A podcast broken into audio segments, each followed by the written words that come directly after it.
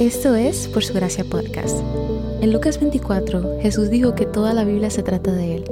En cada episodio vemos un breve resumen de lo que está sucediendo en pasajes de la Biblia, cómo estos revelan a Jesús y arrojan luz al Evangelio.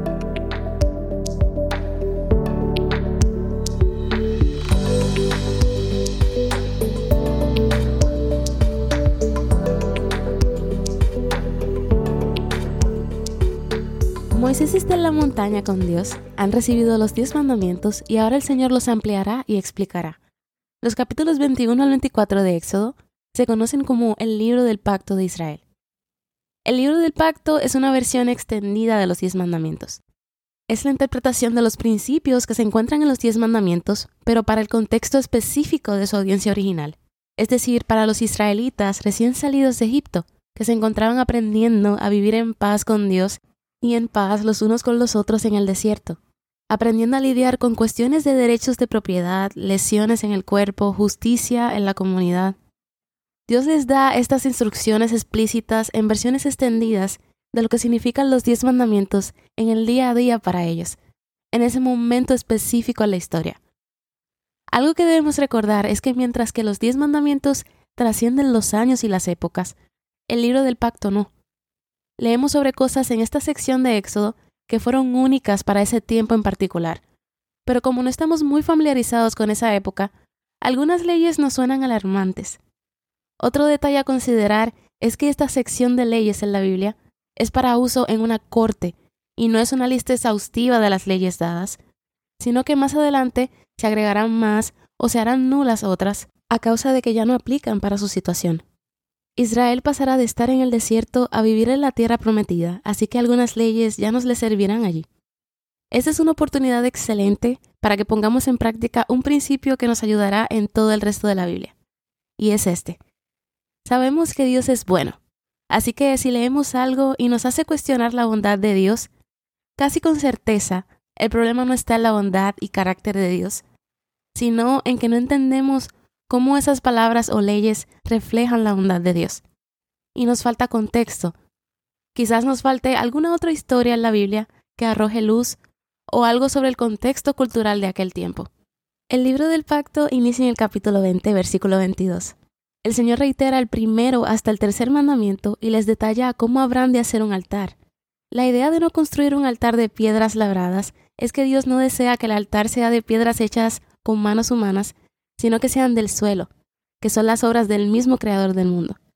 El Señor tampoco quiere escalones en el altar para que no le sea vista su desnudez. Esto se debe a que en otros tipos de altares paganos, semejantes a la torre de Babel que tenía escalera, se hacían rituales sexuales en los escalones como parte de la adoración a los dioses. El Señor les manda a no construir este tipo de altares y a no comportarse de esa manera. Eso sería solo una provisión temporal mientras se construye el tabernáculo. Pronto sí habrá un altar apropiado para ofrecer sacrificios, pero aquí estas instrucciones son dadas temporalmente para que supieran cómo acercarse a Dios en adoración a través de sacrificios. En el capítulo 21 tenemos leyes sobre esclavitud.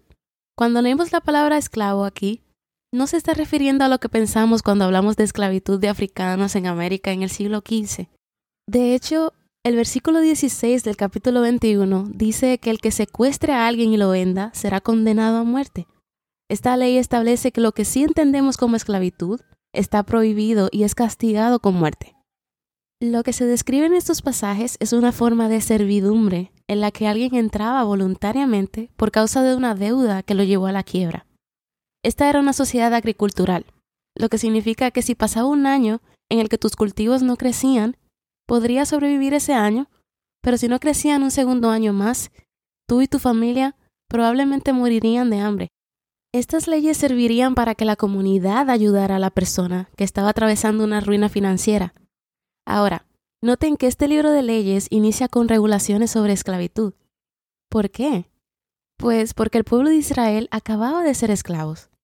En Egipto la esclavitud era involuntaria, no se terminaba, no había individualismo, los derechos de propiedad eran mínimos si es que existían del todo. Todo hombre en Egipto pertenecía al rey, y no había descanso sabático, por lo tanto no había oportunidad de adoración frecuente. Así que el Señor establece que la servidumbre será por un tiempo limitado de seis años, en la que se entra voluntariamente. Es una manera en que un hebreo ayuda a otro hebreo y una manera de amar al prójimo. La crueldad es prohibida y la intención es la de restaurar dignidad a las personas. No podré recorrer todas las leyes, pero sí te invito a que investigues y profundices en ellas, porque nos muestran la manera en la que Dios piensa y su carácter. Iniciando con los primeros versículos del capítulo 21, leemos que no importa si su deuda ha sido pagada completa o no, un esclavo debe ser liberado en el séptimo año de su servidumbre. Y si se interesa por una hija del amo y obtiene una esposa allí e hijos, el siervo debe irse solo.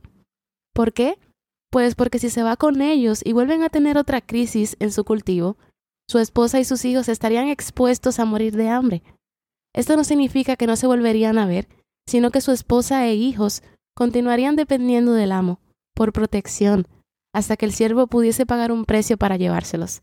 También este siervo podría elegir voluntariamente quedarse a servir a su amo de por vida por compensación, si veía que esto era una mejor oportunidad para él y su familia.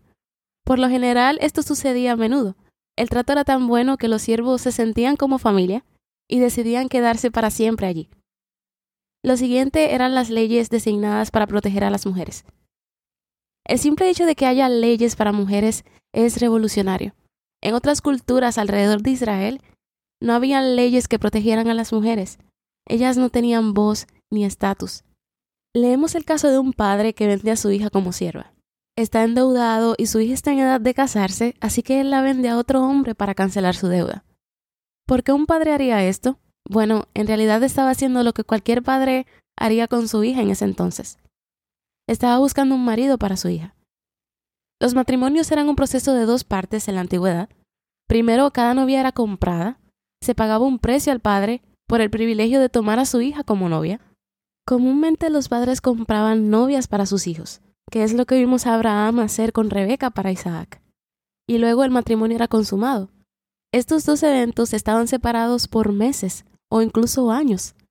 Las mujeres en la antigüedad estaban bajo la autoridad de su padre o de su marido. Una vez que se pagaba el precio por su mano, la responsabilidad de ella pasaba a ser de quien pagó, y si en el tiempo de espera para el matrimonio el amo no decidía casarse con ella, el Señor establece una ley en la que a ella se le debe permitir que otro israelita pague el precio por ella y se case. Recuerden que una mujer sin esposo ni hijos no tenía futuro para la antigüedad. Así que el Señor está asegurando el futuro y dignidad de la mujer. Si el amo decidía tomar otra esposa, la primera debía ser tratada con todos los derechos de una esposa, y si no lo hacía, ella podía irse. La poligamia es reconocida aquí, pero no es bendecida por Dios. De hecho, la Biblia se encarga de mostrarnos lo que ocurre en un hogar donde hay poligamia y las consecuencias desastrosas lo vimos con Jacob. En Génesis 2 vimos cómo el matrimonio es definido por Dios, un hombre y una mujer. Estas leyes no son el ideal de Dios, pero dentro del contexto cultural en el que se dieron, el Señor estaba regulando un sistema que ya había estado establecido, en la manera más humana posible, velando por los derechos de los más vulnerables. El Señor obra progresivamente. Estas leyes revelan el deseo de Dios de proteger y respetar la vida, incluida la vida en el vientre, porque toda la vida apunta al dador de la vida. Dios odia la injusticia, la opresión, pero ama la justicia y la honestidad. Por eso los errores deben corregirse. Pero Dios exige que el castigo sea siempre proporcional al crimen. Si alguien roba un animal de una granja, no podrían vengarse de los familiares de esa persona. Debían ser justos, ojo por ojo, diente por diente. Si un siervo o sierva era maltratado, debían ser puestos en libertad. Cuando se trata de las leyes contra el robo, la cantidad que el ladrón tenía que devolver debía ser mayor a lo que robó. Estas consecuencias habrían servido como una razón para disuadirlo de pecar. También vemos cómo Dios protege a las vírgenes, amenazando a los hombres que se aprovechan de ellas con la pena de pagar varios años de salario por ellas. Y si el padre aceptaba, debían casarse con ellas. ¿Por qué? Pues porque si un hombre se aprovechaba de una mujer, esto inmediatamente la descalificaba para casarse. Este hombre estaría arrebatando su futuro. Fíjense que aun fuera algo que la mujer haya aceptado, el Señor responsabiliza al hombre. Por cierto, esto no se refiere a violación. se refiere a un hombre seduciendo a una virgen para tener intimidad consensuada. Más tarde, cuando lleguemos al libro de Deuteronomio, veremos que la pena por violación es la muerte. El capítulo 22, versículo 18, habla de la brujería o hechicería. Esto también incluye la adivinación. Dios se toma estas cosas en serio. Para aquellos que lo practican, se castiga con la muerte. ¿Cuál es el problema con la brujería? Estas prácticas se basan en el contacto con espíritus para obtener orientación y poder. Puedes imaginar que si Dios lo está prohibiendo, entonces esos espíritus que están siendo contactados no están en su equipo, sino que forman parte del campamento del enemigo. Cuando la gente busca respuestas del enemigo, en lugar de Dios, eso no solo es idolatría, sino también traición contra el reino de la luz. También vemos que Dios ordena tres fiestas y todas ellas apuntan a recordatorios de quién Él es, testificando de su provisión. La primera es la fiesta del pan sin levadura, que como recordarán es la fiesta de siete días en la que celebran anualmente su liberación de Egipto, justo después de celebrar la Pascua. La segunda es la fiesta de la cosecha, que también se llama Pentecostés. Y la tercera fiesta es la fiesta de los tabernáculos, que ocurre después de la última cosecha del año. Estas dos últimas fiestas son un acto de agradecimiento y confianza. Celebran la provisión de Dios al comienzo y al final de la temporada de cosecha. Y su banquete también significa que confían en que Dios continuará proveyendo para ellos en el futuro. No tienen que acumular su comida por miedo a no tener suficiente. Pueden deleitarse con ella porque Dios proveerá. En el capítulo 24 vemos al pueblo entrar en este pacto con Dios en el monte Sinaí aceptando hacer todo lo que leímos hoy, que Dios dijo. Moisés ofrece un sacrificio y arroja sangre sobre la gente. Aunque esto parece extraño, era común en la antigüedad hacer pactos que involucraban sangre y sacrificar animales. Igual que cuando Dios hizo que Abraham dividiera los animales por la mitad y luego el Señor caminó entre ellos. El ser rociado por sangre simboliza ser purificado y devoto a Dios. Esto lo veremos que se hará cuando se consagren a los sacerdotes. Entonces, ¿qué es lo que están haciendo con el pueblo aquí? Los están estableciendo a todos como un reino de sacerdotes. Aunque no estamos muy familiarizados con la cultura de aquel entonces, si tomamos el tiempo de estudiar estas leyes para su época, vemos que Dios es compasivo. Él establece leyes que son tremendamente progresistas para ese tiempo en la historia. Esas leyes estaban establecidas en favor de los más bajos de su sociedad esclavos, mujeres, extranjeros y pobres. Dios quiere una sociedad donde las personas sean tratadas justamente, donde se respete la justicia. Dios quiere un mundo que se parezca a Él, y su método para crearlo es crear personas que se parezcan a Él. ¿Cómo apuntan a Jesús los pasajes de hoy? Para el tiempo de Jesús, las leyes de compensación que estaban destinadas a ponerse en práctica en una corte judicial el pueblo las había utilizado para tomar venganza personal. Lo que Jesús siempre hizo con la ley de Moisés fue explicarla a las personas que habían olvidado lo que realmente requería y significaba. Cuando se trataba de lesiones personales, Jesús dijo, si alguien te golpea la mejilla derecha, ponle también la otra. Un golpe en la mejilla derecha era mucho más que una lesión. Era un insulto. La mayoría de la gente se habría defendido, pero según Jesús, esto no es lo que la ley significa en absoluto. En realidad, la ley se trataba de arreglar y enmendar las cosas cuando lastimamos a otra persona. No se trata de vengarnos cuando alguien nos hacía daño. Jesús sufrió todo tipo de insultos y lesiones en su camino a la cruz. ¿Y acaso exigió herida por herida o moretón por moretón? No.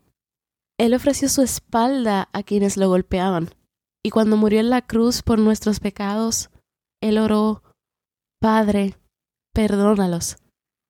Por lo tanto, cuando Jesús nos pide que hagamos lo que parece imposible, es decir, renunciar a nuestro derecho a hacer que la gente pague por lo que nos ha hecho, Él solo nos está pidiendo que hagamos lo que Él hizo. Y cuando nos pide que mostremos misericordia, nos está pidiendo que demos lo que Él ha dado. ¿Qué viste del carácter de Dios en los pasajes de hoy? Yo vi la bondad de Dios en que se haya leído su ley a todo el pueblo. Según arqueólogos, no tenemos récord de códigos de leyes egipcias que hayan sobrevivido. Lo que es extraño cuando vemos la cantidad masiva de objetos egipcios que tenemos disponibles hoy. Eso no significa que no hayan récords de leyes egipcias. Los estudiosos dicen que probablemente habían, pero que no eran conocidas por el pueblo egipcio. Lo que significa que cuando alguien iba delante de Faraón a ser juzgado por un delito, probablemente era ignorante de la ley y no sabía si el veredicto del Faraón era apropiado para el crimen cometido. Pero cuando Dios establece su ley, la da primero a su mediador Moisés y manda a que sea leída al pueblo. Y en esto vemos la bondad de Dios. Él desea que su ley esté disponible para todos.